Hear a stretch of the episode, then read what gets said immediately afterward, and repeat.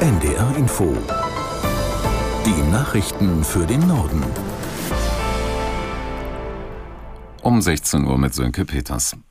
Die radikal-islamische Hamas ist offenbar bereit, die Feuerpause mit Israel um weitere vier Tage zu verlängern. Medienberichten zufolge hat die Terrorgruppe den Vermittlern in Katar ein entsprechendes Signal gegeben. Aus Tel Aviv Björn Dake. In den vier Tagen könnten weitere israelische Geiseln freigelassen werden, die von der Hamas und anderen radikalen Gruppen im Gazastreifen festgehalten werden. Bisher wurden 81 Menschen an das Rote Kreuz übergeben, mindestens zehn weitere sollen heute folgen. Im Gegenzug müsste Israel weitere palästinensische Häftlinge entlassen und dafür sorgen, dass weiter Hilfe in den Gazastreifen gelangt. Nach Angaben des UN-Flüchtlingshilfswerkes für die Palästinenser ist zum ersten Mal seit Beginn des Krieges Hilfe in Jabalia im Norden des Gazastreifens angekommen. Die Notunterkünfte der Vereinten Nationen dort erhielten unter anderem Zelte, Decken, Wasser und Medizin. Nach Aussage der Vereinten Nationen sind allein in ihren Unterkünften im Norden noch etwa 100.000 Menschen. Bei einem Besuch in Katar hat Bundespräsident Steinmeier dem Emir des Golfstaates Al-Thani für seine Bemühungen in den Verhandlungen über die Freilassung von Geiseln der islamistischen Hamas gedankt.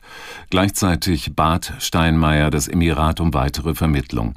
Er sei sicher, dass Katar alles dafür unternehmen werde. Aber man müsse verstehen, dass es in einer solch schwierigen Verhandlungssituation keine Garantien geben könne.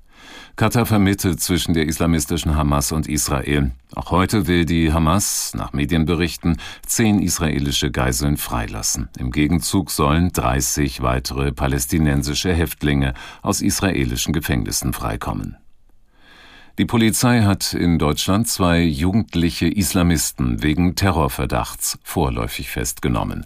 Die Verdächtigen sollen sich verabredet und über einen Anschlag auf einen Weihnachtsmarkt oder eine Synagoge in Köln ausgetauscht haben. Nach WDR-Informationen sollen sie noch heute einem Haftrichter vorgeführt werden. Aus Köln, Palina Milling. Aufgefallen sind die beiden Verdächtigen durch ein Video. Es tauchte in einer Telegram-Gruppe von jungen Islamisten auf und alarmierte den Verfassungsschutz. Nach WDR-Informationen identifizierten die Beamten einen 15 Jahre alten Deutsch-Afghanen aus der Nähe von Leverkusen in Nordrhein-Westfalen. Im Video soll er einen Terroranschlag in Deutschland für den kommenden Freitag, den 1. Dezember, angekündigt haben.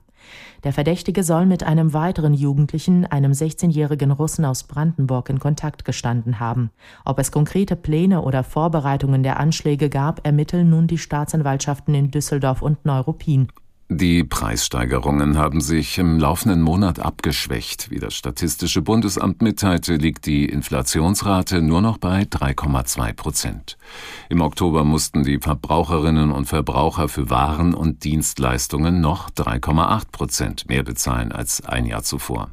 Ursula Mayer aus Frankfurt am Main mit den Einzelheiten, wie die Entwicklung zustande kommt. Das hat vor allem mit Energieprodukten wie Sprit, Heizöl und Gas zu tun. Lange waren die die größten Preistreiber, zuletzt sind sie aber wieder billiger geworden.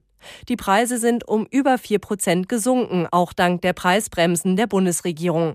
Anders sieht es aus beim Einkaufen. Da müssen Verbraucher für Nahrungsmittel immer tiefer in die Tasche greifen. Aber immerhin sind die Preise zuletzt weniger stark gestiegen als in den Monaten davor. Also auch hier gibt es eine leichte Entspannung. Die Signa Holding des österreichischen Immobilien- und Handelsunternehmers Benko wird noch heute Insolvenz anmelden. Die Gruppe werde beim Handelsgericht Wien die Eröffnung eines Sanierungsverfahrens in Eigenverwaltung beantragen, heißt es in einer Mitteilung. Signa ist Bauherr mehrerer Großprojekte in Norddeutschland, unter anderem des Elbtowers in Hamburg. Die Arbeiten ruhen derzeit. Der Logistikunternehmer und Milliardär Kühne prüft eine Übernahme des Projektes. Jedes dritte Mädchen und jeder vierte Junge ist dieses Jahr online sexuell belästigt worden. Das geht aus einer Studie hervor, die seit 25 Jahren jährlich die Mediennutzung von Jugendlichen untersucht. Außerdem sagen 58 Prozent der Teilnehmer, sie seien im Monat vor der Befragung mit Fake News konfrontiert worden. Insgesamt ist die Dauer der Mediennutzung pro Tag gestiegen. Vor allem Messenger und soziale Medien spielen eine große Rolle. Das waren die Nachrichten.